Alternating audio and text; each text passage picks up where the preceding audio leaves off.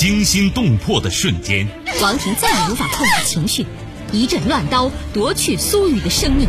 悬念迭出的世界，彻底绝望的他跳起来，把杨丽推倒床上，随手抓过一根鞋带缠在他脖子上，用力勒紧。走，你还走吗？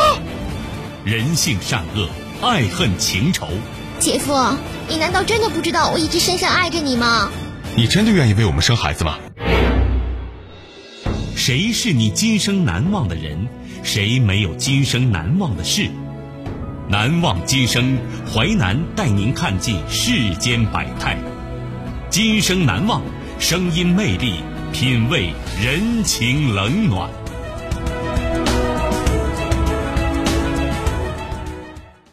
欢迎您收听《今生难忘》，我是淮南。事件回顾：时间二零零八年，地点沈阳，人物陈宇、张文兴、田丽娜，事件。妻子怒绑继子。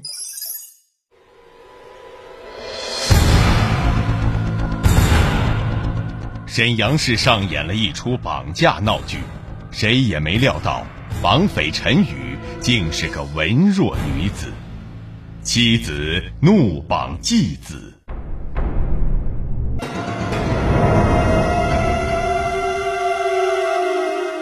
婚外恋大战。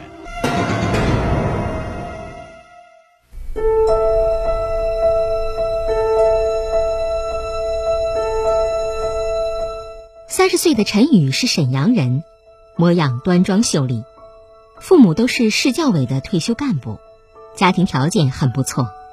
只是因为父亲年轻时曾感情出轨，两人总是吵架打骂。在这种家庭氛围长大的陈宇，从小就渴望得到真爱。高中毕业后，他独自到社会打拼，历经辛苦，加上两次恋爱都告吹了，这让他心里很疲惫。他做梦都期盼着嫁个好男人。二零零六年九月，陈宇应聘到水上娱乐中心做管理员，认识了做生意的牡丹江人张文兴。张文兴年届四十，温文尔雅，两人慢慢熟识了。不久，张文兴有批货被扣在大连海关，于是他出资三万元，请陈宇在省外贸部的表哥疏通关系。很快收回了货物，避免经济损失七十多万元。张文兴对陈宇感激地说：“我在沈阳没亲人，以后你就是我妹，我会好好待你的。”他给陈宇买化妆品，连他母亲白内障手术费也给付了，还去探望老人。陈宇感觉很温暖。张文兴虽然家财殷富，但他从不吃喝嫖赌，就喜欢游泳健身。陈宇觉得他就是自己梦中情人，于是表白了心迹。文兴，我爱你，我等了二十八年，终于找到了你。其实陈宇知道张文兴在牡丹江有妻子和五岁儿子，可他甘愿做第三者，这让张文兴很吃惊。张文兴的妻子田丽娜以前是位会计，为人能干爽朗，两人感情很深厚。可独自漂泊异乡的孤寂深深折磨着张文兴，于是他接纳了主动献身的陈宇，两人乐在其中。不久，陈宇搬进了张文兴租的酒店公寓，两人像夫妻一般生活在一起。可过了半年，陈宇就不开心了，因为张文兴总当着他的面给妻子打电话，叮嘱他注意身体，还经常对儿子说：“儿子，想爸爸吗？”来亲爸爸一口。他半年内回了三次家。陈宇一想到张文兴跟妻子的亲热劲儿，就难过的要命。不久，他跟张文兴摊牌了：“咱俩到底有没有未来？”可张文兴一直保持沉默。于是陈宇决定曝光两人关系，逼他表态。二零零七年春节，张文兴回到牡丹江过年。陈宇在除夕给他发了条短信：“冬去春来，变化的是季节，不变的是我对你的思念。”张文兴妻子田丽娜很敏感，立刻把电话回拨过去。知道丈夫第三者的事，田丽娜怎么也想不明白。恩爱十年的丈夫，怎么说变心就变了呢？张文兴知道妻子很爱他，会谅解他，于是承认自己因为太寂寞才有了情人。他表示一定和陈宇一刀两断。可田丽娜拼死也要跟他回沈阳，看看第三者到底长什么样。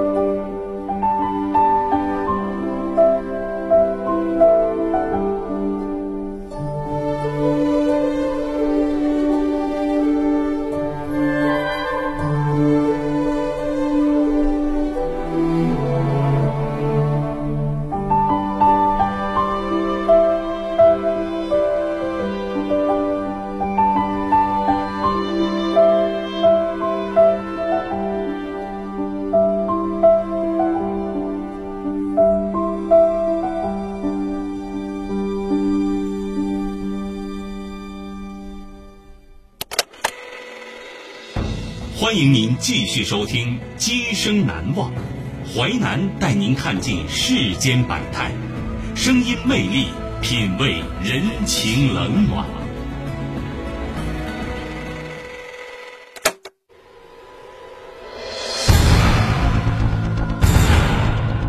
沈阳市上演了一出绑架闹剧，谁也没料到，绑匪陈宇竟是个文弱女子。妻子怒绑继子，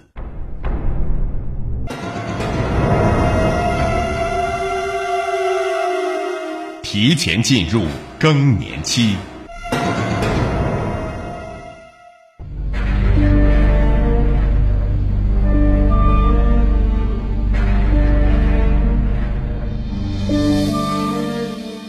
当田丽娜冲进丈夫公寓时，眼泪立刻下来了。公寓温馨而舒适，阳台上晒着两人睡觉的被子。尤其陈宇比自己年轻漂亮，口口声声说：“我爱文星，如果太太离婚，我会嫁给他的。”田丽娜万念俱灰，她想，陈宇是沈阳人，虽然丈夫表面说分手，可两人私下仍会来往。她远在黑龙江，无法时时看着丈夫。于是他决定带孩子到沈阳定居。可张文兴劝他：“沈阳春天风沙大，夏天还热，生活环境啊远不如牡丹江好。再说你妈身体不好，你走了谁照顾她呀？”田丽娜发誓要让丈夫离开沈阳。此后，田丽娜频繁来沈阳找张文兴，到他办公室吵，让他无心工作，围堵陈宇。见其拒不撤退，就找陈宇父母谈判。陈宇父亲知道女儿当第三者，气出了心脏病。这种混乱状态下，陈宇身体出了问题，经常发低烧，右下腹还微痛。张文兴深感心疼，毕竟陈宇家人也曾帮过他的忙。于是那天，他当众抡了田丽娜一拳，把她打得鼻血四溅。陈宇直埋怨张文兴：“田丽娜一个人带孩子不容易，她做的再过分，你也不能动手啊。”就是这句话，让张文兴看到陈宇骨子里的温柔和容忍，这和田丽娜捍卫婚姻时表现出来的疯狂简直天壤之别。他有了娶陈宇的打算，于是向田丽娜提出了离婚。虽然田丽娜深爱着张文兴，但半年多的离婚大战。早已让他精疲力竭，他只好同意离婚。可他很担心张文兴再婚有孩子会减弱对儿子的父爱，于是对他提出了一个苛刻条件：离婚可以，但你不许再生孩子，必须给儿子全部父爱。张文兴也觉得再生养一个挺费神的，欣然同意了。可陈宇却不能接受，于是他找田丽娜谈判。田丽娜强硬地说：“你想跟他结婚可以，你做了绝育手术，我才办离婚证，否则，咱们同归于尽。”他把水果刀甩在陈宇脚下，陈宇陷入两难境地。就在这时，陈宇右下腹疼痛更厉害了，张文新赶紧陪他去医院。检查后，医生说他右侧卵巢长有肿瘤，是否恶变要等开刀后确诊。如果是良性肿瘤，就切除单侧卵巢，对未生育妇女也许会保留部分卵巢组织。如果是恶性的，必须双侧全切，这意味着患者不能生育了，而且存活期有限。两人听后抱头痛哭。十天后，陈宇开腹做切片，肿瘤是良性的，但体积较大，需要全切单侧卵巢。这时，有个护士问张文新：“你们有孩子吗？”张文新说：“有个男孩。”护士说：“良性肿瘤也会恶变，啊，反正你们也不要孩子了，不如做双侧全切，这样更保险。”张文新突然想到田丽娜答应的离婚条件，提出做双侧全切。但陈宇不肯，哭得满脸泪水。张文兴安慰他：“陈宇，有我在，你什么都不会失去的，安全活下去，咱们才有好日子过呀。”陈宇被张文兴说服了。三天后，田丽娜知道了陈宇做手术的事，异常吃惊。再转念一想，陈宇无法为张家续后了，张文兴也不会亏待自己儿子了。于是痛快的签了离婚协议。在张文新精心照顾下，陈宇很快康复了。他们去见了陈宇父母，但没说卵巢切除的事。父母最终看在张文新态度诚恳的份上，同意他俩结婚。婚后，张文新买了一套一百八十万元的别墅，还给了陈宇父母赡养费。此后，陈宇成了全职太太。她白天洗衣服、浇花，晚上给张文兴做饭、烧菜，过上了梦寐以求的生活。但她内心却很落寞，看到孕妇就很伤感，有时难免在家发脾气。张文兴对她小心翼翼。术后第六个月，陈宇生理上有了微妙变化，皮肤变粗糙了，唇边长出了绒毛，腿上出现了龟裂。也没有了以前的热情。医生说，卵巢全切会影响女性雌性激素分泌，提前来更年期，让张文新多花些心思对待妻子。那天，张文新开车回家，满脑子都在琢磨医生的话，结果车撞到桥墩上。进家门后，他气得把车钥匙扔向陈宇，干什么呀？没想到陈宇竟跟他对打起来。他看着陈宇唇边的容须，觉得他越来越像男人，心里掠过一丝厌恶感。张文新开始回忆以往和田丽娜小别胜新婚的甜蜜，而此时田丽娜也在牡丹江实施着夺夫计划。她照常带儿子去公婆家帮着干家务，深得老人的欢心。在田丽娜授意下，儿子常给张文新打电话。我想你，你快回来看我呀！张文新对儿子充满怜爱，有时竟聊一个多小时。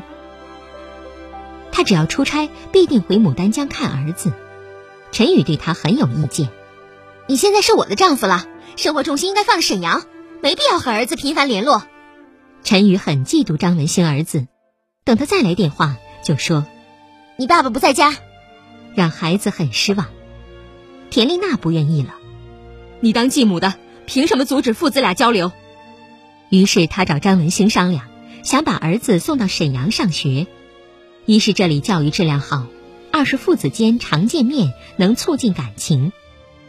张文兴的日子过得也很不舒心，又很想念儿子，就同意孩子来沈阳。二零零八年五月，张文兴在沈阳河畔花园买了一套二手别墅。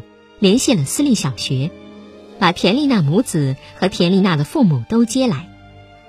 此后，儿子每天给爸爸打电话请教作业，还让爸爸带他出去玩。尽管陈宇阻挠，张文兴还是一一照办。一个周末，父子俩看完电影《哈利波特》，儿子非拉爸爸回家坐坐，这让田丽娜喜出望外。他做了一桌美食。田父拉着张文兴喝了一瓶白酒，结果他在田丽娜家沙发上睡了一宿。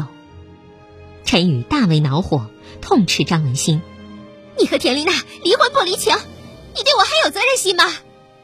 他开始查张文兴手机，看他是否跟前妻联系，还跟踪他。一天，张文兴车里坐着一个女客户，长得很像田丽娜。陈宇拉开车门就怒骂对方：“你竟然带个狐狸精哎，狐狸精！哎呀，你干什么呀？这是我的客户，你可别在这闹了。”让张文新特别尴尬。陈宇越闹，张文兴就越往田丽娜家跑，跟她聊天，把烦恼都倾诉出来。田丽娜像朋友一样安慰他。他觉得田丽娜又恢复了以前的开朗和善解人意，心中有了爱意。张文兴还和儿子下棋，陪田丽娜父母玩麻将，非常快乐。他觉得这才是自己想要的生活。渐渐的，他开始挑剔陈宇做饭不好吃。一个周末，张文兴还带着田丽娜母子到北戴河玩了两天。陈宇知道后，闯到田丽娜家怒骂他。你对前夫贼心不死。结果在推搡中，儿子头磕到暖气片上，缝了五针。张文兴气得要和陈宇离婚。见陈宇特别伤心，他又心软了。张文兴希望陈宇去上班，分散一下注意力，可陈宇在家懒惯了，不肯去。张文兴冷冷地说：“难道你想让我养你一辈子吗？”陈宇心想。他为张文兴做绝育、操持家务，为他付出那么多，可在他心目中远没有他前妻和儿子重要。于是他愤怒的骂道：“当初是你让我做的绝育，我这辈子就吃定你了。无论我多老多残，你都得养我一辈子。”他甚至说他没有子女，所以张文兴百分之九十家财都得给他养老。这话让张文兴大吃一惊，他突然觉得。自己在背负一个可怕的负担，于是想到了解脱。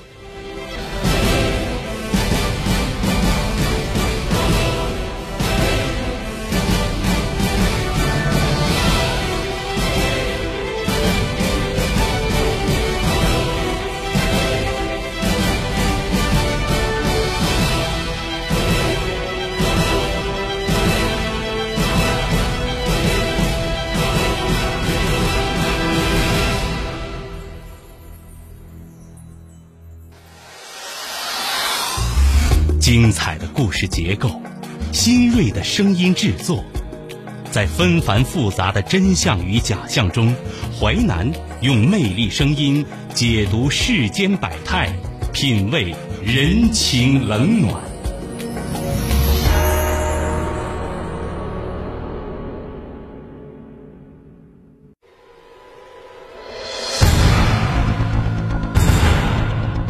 沈阳市上演了一出绑架闹剧，谁也没料到绑匪陈宇竟是个文弱女子，妻子怒绑继子，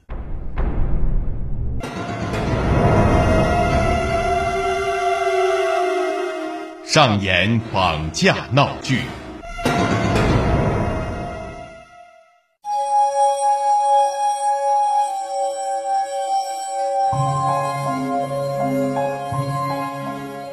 一天，张文兴问田丽娜是否愿意和他复婚，田丽娜含泪应允。于是，张文兴开始转移家里的存折和金融证券。二零零八年八月底，他向陈宇提出离婚。我还是觉得原来那个家更适合我，儿子也需要我，咱们分手吧。说完，留下离婚协议书走了，那上面写着：张文兴和妻子陈宇因感情破裂。双方协议离婚，财产做如下分配：公寓价值一百八十万元的住房留给陈宇，因家中大部分财产为张文兴婚前收入，所以陈宇分得二十万元，其余财产归张文兴所有。陈宇震惊不已，他知道张文兴总资产超过一千万元，流着泪想：我为了他，今生无法享受儿孙绕膝的天伦之乐，他却一走了之。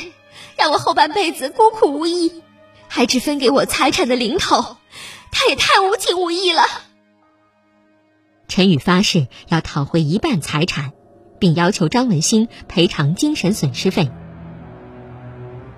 陈宇本想打官司，可转念一想，自己切除卵巢时还没有和张文兴结婚，他完全可以推卸责任。另外，田丽娜是会计，肯定早已把张文兴财产安排妥当。于是，他决定强行向两人要钱。可张文兴说，双卵巢全切是医生的意见，和他无关。随后就再也不接陈宇电话了。陈宇去办公室堵他。他还让保安把他请出去，他不从，保安就围攻他，让他深感屈辱。他又找田丽娜，可田丽娜也羞辱他。人家三陪女包夜是五百元，被包两年顶多赚三十万元，你两年内赚了我老公二百万元，你还想多要，真是厚颜无耻。陈宇的心像被东西扎了一下，他没想到自己几年来对张文兴的真诚付出。在别人眼中，竟然是靠卖身求得的荣华富贵，他深感冤枉。于是，他决定用张文兴儿子来要挟二人，讨得做人的尊严。二零零八年九月二十五号下午三点，陈宇来到孩子所在的私立小学，说奶奶刚从牡丹江来沈阳看孙子，想早点接孩子回家。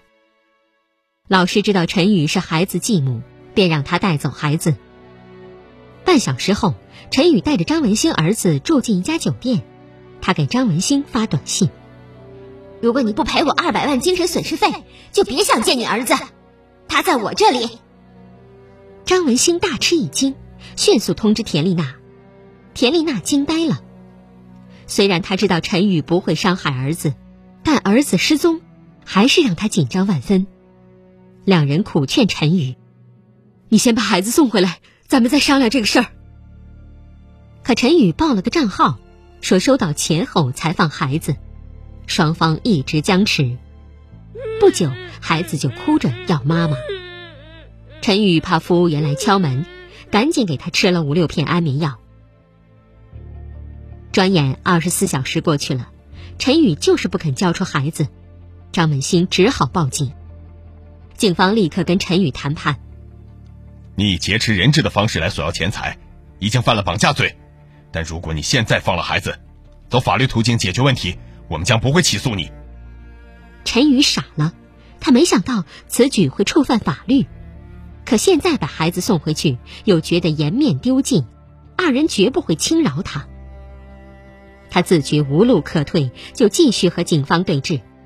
可接下来让他方寸大乱，孩子一直昏睡不醒。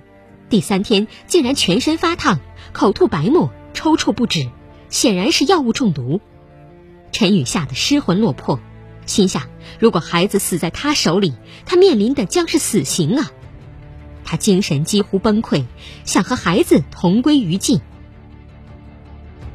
最终，警方通过陈宇母亲在电话里劝说他，陈宇才把孩子送到医院，并拨打了幺幺零。在公安局里，陈宇痛哭不止。七十小时的经历让他憔悴了很多。而当陈宇母亲得知他两年前竟然被逼着做了双侧卵巢切除手术，禁不住失声痛哭：“你好傻呀！你追求的幸福有毒啊，毁了你的一生啊！”而此时，田丽娜和张文新也在医院搂着儿子哭。虽然孩子无生命危险，但过量安眠药是否会影响孩子智力，一切不得而知。他们后悔曾那样对待陈宇，不仅毁了他的幸福，也差点害了儿子的性命。几天后，经警方和当事人协商，陈宇和张文兴离婚。陈宇放弃二百万元精神赔偿要求，以弥补因绑架给孩子身心上的痛苦。张文兴和田丽娜二人不对陈宇起诉，并且在原来财产分配基础上再追加五十万元，以补偿双侧卵巢手术对他身心的伤害。至此，这出闹剧宣告结束。但留给当事人的疼痛却是永久的。正如陈宇母亲所说：“当你采摘幸福这朵花时，首先要看看它是否是一株罂粟，不要被它美丽外表所迷惑，毁了自己一生。”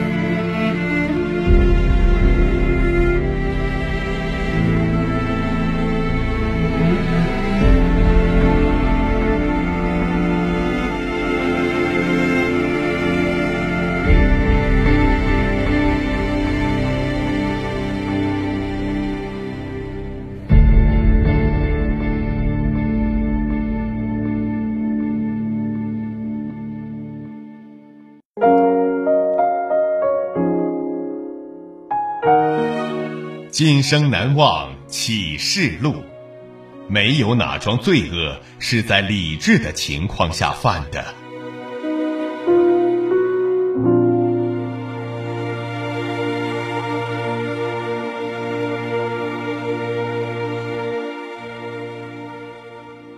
感谢您收听《今生难忘》，本节目编辑主持淮南，下期您将听到。